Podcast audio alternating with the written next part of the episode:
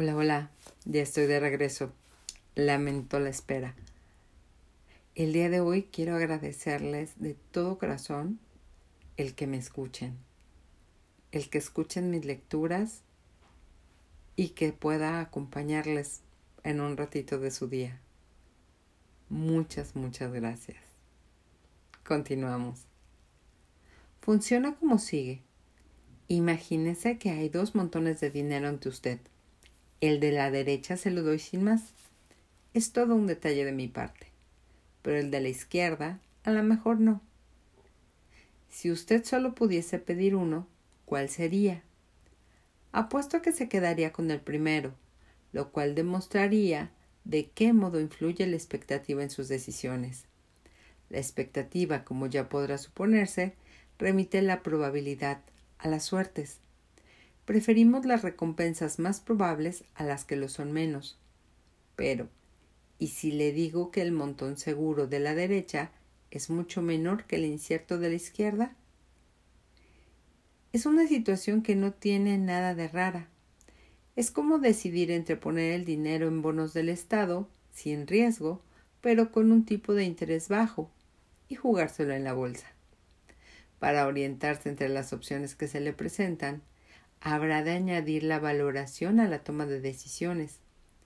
Juzgará así cuánto mayor tiene que ser el montón incierto para que usted corra el riesgo de elegirlo. A medida que yo vaya variando el tamaño del montón y la probabilidad de que usted lo reciba, su preferencia saltará de la derecha a la izquierda y viceversa. La fórmula expectativa-valoración predice bien el montón que usted acabará por escoger. Tras hacer esta multiplicación, usted se quedará con el mayor montón. Los economistas intentan comprender todo comportamiento humano justo con esa ecuación. Según su punto de vista, cada decisión que usted toma, desde verter la leche en los cereales hasta limpiarle la nariz al niño, se basa en cuánto placer le reportará lo, elegido y con cuánta certeza lo recibirá. Por desgracia, se equivocan. No se puede confiar solo en la expectativa valoración para describir la naturaleza humana.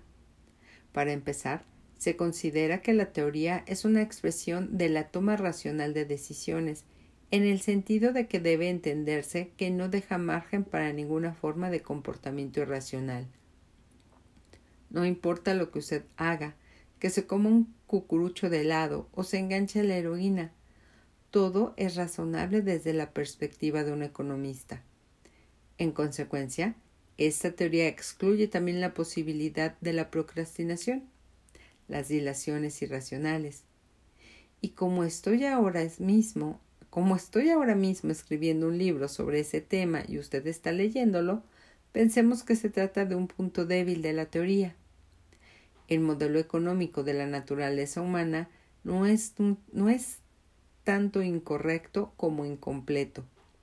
Normalmente respondemos a los incentivos, es decir, a la valoración en medida en que creemos, es decir, tenemos la expectativa que podemos obtenerlos, pero no todo es lo que cuenta. Hay un tercer factor, el tiempo. Los economistas tienen que actualizar la manera en que su modelo de la naturaleza humana se las ve con el tiempo. Y no soy el único que lo dice. Ya en 1991, con una disertación que tenía el oportuno título de La procrastinación y la obediencia, el economista George Akerlof, premio Nobel, le hablaba a la Asociación Económica Americana de cómo su disciplina mejoraría si tuviese en cuenta cuán irracionalmente nos parece que los costes presentes se han de tener más en cuenta que los futuros. Al año siguiente, George Lowenstein, profesor de economía de Yale, el coautor de La elección en el tiempo, que repasaba las mejores maneras de incluir el tiempo en la economía. Desde entonces ha florecido la economía del comportamiento, una subespecialidad de la economía que integra en sí el tiempo. Algunos de sus investigadores estudian la procrastinación específicamente. Estos economistas del comportamiento se limitan a valerse de observaciones del mundo para refinar sus modelos, lo que viene a ser como retroalimentar la información que procede del ojo de mantener el coche dentro de la carretera. Suena muy, ya sabe, irracional. La teoría del tiempo que más atrae a esos economistas del comportamiento procede de un campo de la psicología, el behaviorismo, de la palabra que en inglés significa comportamiento. Los behavioristas crearon una pequeña ecuación, la ley de la coincidencia, que resultó ser bastante buena para predecir el comportamiento, el comportamiento medio de ratones y de hombres. Esta es una de sus formas más simples. Expectativa por valoración sobre demora de la satisfacción. Como el producto de la expectativa y la valoración se divide por la demora de la satisfacción, cuanto mayor sea la demora, menos será la motivación. ¿Hasta qué punto es importante incluir el tiempo? Permítame que me invente mi concurso de televisión. O ahora o luego, así se llama. Usted es un concursante que ha ganado mil dólares. Se los dan en mano, en billetes de cien dólares nuevecitos. Este pequeño fajo se lo guarda en el bolsillo.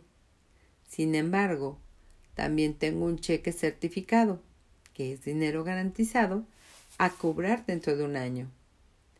Ahora viene el dilema.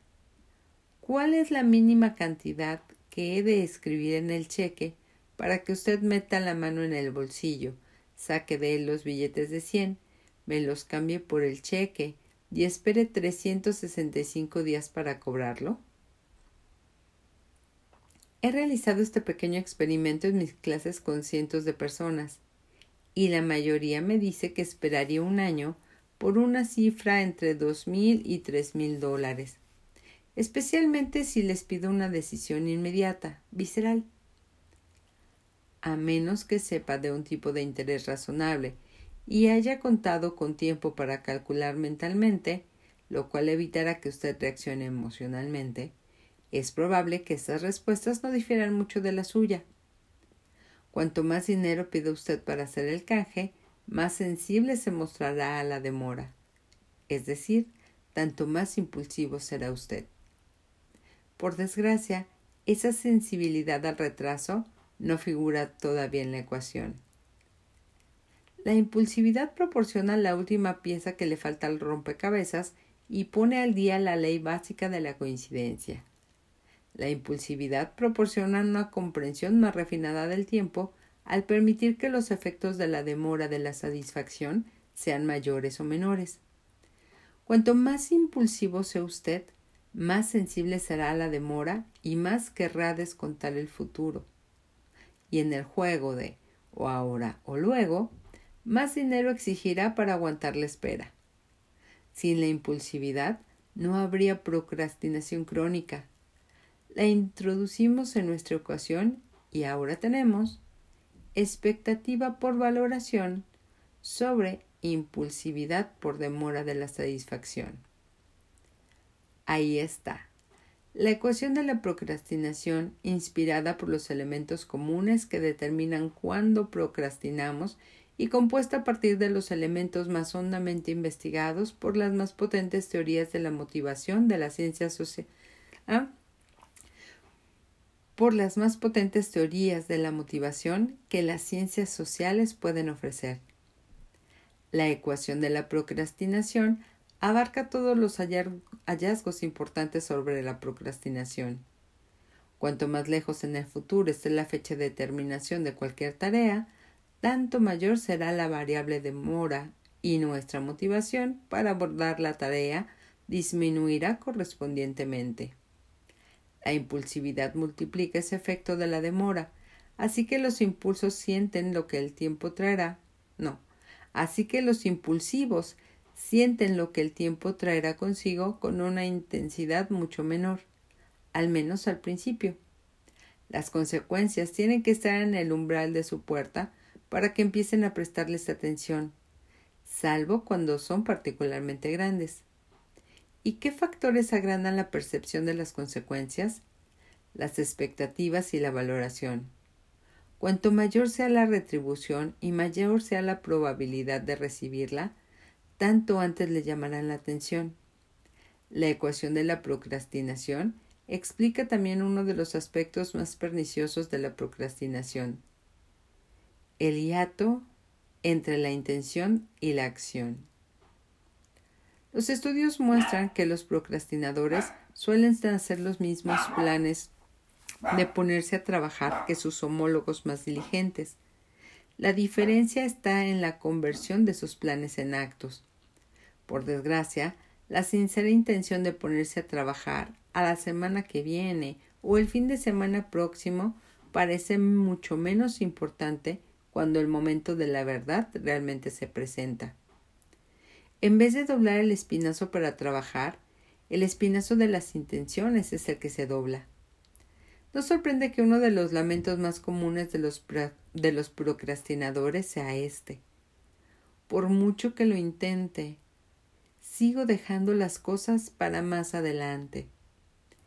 Esta queja ilustra el hiato entre la intención y la acción. No quieres vaguear mañana, pero cada vez que llega mañana vagueas sin remisión. Eso es exactamente lo que predice la ecuación de la procrastinación. Vamos a ver por qué. Creemos una intención. Dentro de dos semanas tendrá que elegir entre quedarse despierto hasta tarde y afinar una propuesta de presupuesto para el trabajo que deberá estar lista para el día siguiente, o irse con sus amigos a tomar unas copas al bar. En este momento, usted valora mucho más pulir la propuesta que ver a sus amigos, pues lo primero puede reportar una considerable subida del sueldo y lo segundo solo será una distendida reunión más. Sabiamente, usted se propone trabajar esa noche en el presupuesto, pero ¿se mantendrá firme? Avance mentalmente dos semanas, hasta esa noche en que la decisión debe materializarse. La vida de súbito saltará de lo abstracto a lo concreto. No se trata solo de amigos, sino de Eddie, Valerie y Tom. Son sus mejores amigos. Le están mandando mensajes por el móvil para que baje al bar. Eddie es tan divertido. Tom le debe una copa y usted se la debe a Valerie y quizá pueda usted intercambiar algunas ideas con ellos. Además, se merece un descanso. Ha trabajado tanto. Así que cede, y una vez allí se le olvida lo de volver a trabajar. A cambio, se promete que se levantará temprano. Tendré la cabeza más despejada entonces. El culpable de su hiato entre la intención y la acción es el tiempo. Bajar al bar debió de llevarle un cuarto de hora escaso, una demora minúscula en comparación con la fecha de terminación de la tarea de mañana, que es un par de órdenes ah, ah, que es un par de órdenes de magnitud mayor en futoriedad. En concreto, es 96 veces mayor, 24 horas divididas entre 15 minutos. Según la ecuación de la procrastinación, esa diferencia hace que se incrementen casi 100 veces los efectos relativos a la demora. En realidad, no hay momento como el presente. No es de extrañar que sus intenciones cayesen en saco roto. La ecuación de la procrastinación en acción. Para ver en acción todas las piezas de la ecuación de la, de la procrastinación a la vez, resulta tentador usar sus puntuaciones en impulsividad, expectativas y valoración y comprobar los resultados. Por desgracia no es tan fácil. Para aplicar con precisión la ecuación a un individuo concreto, se necesitaría un experimento controlado de laboratorio. En el laboratorio podemos someterlo todo a una escala de medida exacta gracias a una simplificación artificial de las opciones empujar una palanca o correr en un laberinto para recibir un pedazo de comida, por ejemplo. A fin de poner de manifiesto cómo actúa la ecuación que nos ocupa en un contexto realista, es mejor aplicarla al procrastinador típico. Y nadie, nadie en absoluto, procrastina como los estudiantes universitarios. Se pasan en promedio un tercio de sus días dejando su trabajo para más tarde. La procrastinación es, con mucho, el mayor problema de los estudiantes. Más del 70% dice que les perturba a menudo y menos del 4% que solo rara vez les supone un problema. Lo que explica en parte por qué las universidades están llenas de procrastinadores es que sus usuarios son en la mayoría jóvenes y por lo tanto más impulsivos. Sin embargo, la culpa recae principalmente en el ambiente de las universidades y sus residencias, que crea la tormenta perfecta de la dilación al mezclar dos sistemas distintos que contribuyen a la procrastinación, cada uno de ellos devastador por sí mismo. El primero es el trabajo escrito. Cuanto más desagradable resulte una tarea, cuanto menos se la valore, menos probable será el querer emprenderla. Y por desgracia, escribir causa pavor, repulsión incluso casi a todos. Pero sea usted bienvenido al club. Escribir cuesta. George Orwell, el autor de clásicos como 1984 y La rebelión en la granja, decía, Escribir un libro es una lucha horrible, extenuante, como un largo proceso de una enfermedad dolorosa. Nunca se emprendería algo así si no le moviese a uno un demonio al que ni uno ni entiende ni puede resistirse. Para Jen Fowell, autor de unos veinte libros y guiones de cine, no era menos desesperante. Escribir es fácil. No hay más que sentarse y quedarse mirando fijamente la hoja de papel en blanco hasta que broten gotas de sangre de la frente. Para escribir este libro me ha servido de ayuda un manual de William Sincer sobre el escribir bien, la guía clásica para la redacción de obras que no son de ficción. Pues bien, en la página 87, Sincer confiesa que no le gusta escribir. A la crueldad de tener que escribir por obligación, se añaden los azares de la calificación, las bajas expectativas. Cuando otro profesor recalifica un trabajo escrito, cualquier trabajo escrito, la nota puede variar considerablemente. Un 8 puede convertirse en un 10 si se tiene suerte, o en un 6 si no se cuenta con ella. No se debe a que las calificaciones ah, ah, ah, no, no se debe a que los calificadores puntúen a la ligera sino que a medir resultados es difícil en sí mismo. Basta ver las variaciones en las puntuaciones de los jueces de los Juegos Olímpicos o en los críticos de cine. Desde el punto de vista de los estudiantes, estas discrepancias significan que no hay garantías de que su duro trabajo sea reconocido. Es más posible que no lo sea. El aspecto final del sistema de trabajos escritos que contribuye a la procrastinación del estudiante es lo remota que resulta la fecha de entrega, la demora grande. No suele haber pasos intermedios. Se entrega el texto cuando está terminado y eso es todo. Al principio, la fecha establecida parece estar a meses y meses de distancia. Pero ese es solo el principio de una cuesta abajo. Parpadeas, y lo que eran semanas y semanas son ya días y días, y luego lo que eran días y días ya son horas y horas, hasta que de pronto piensas en un plan B.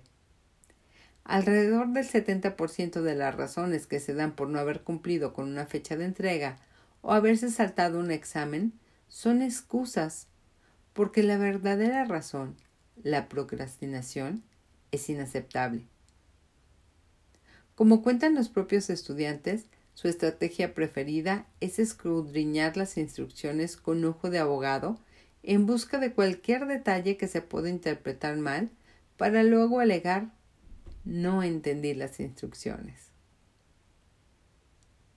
Hasta que llegamos hoy. Bye.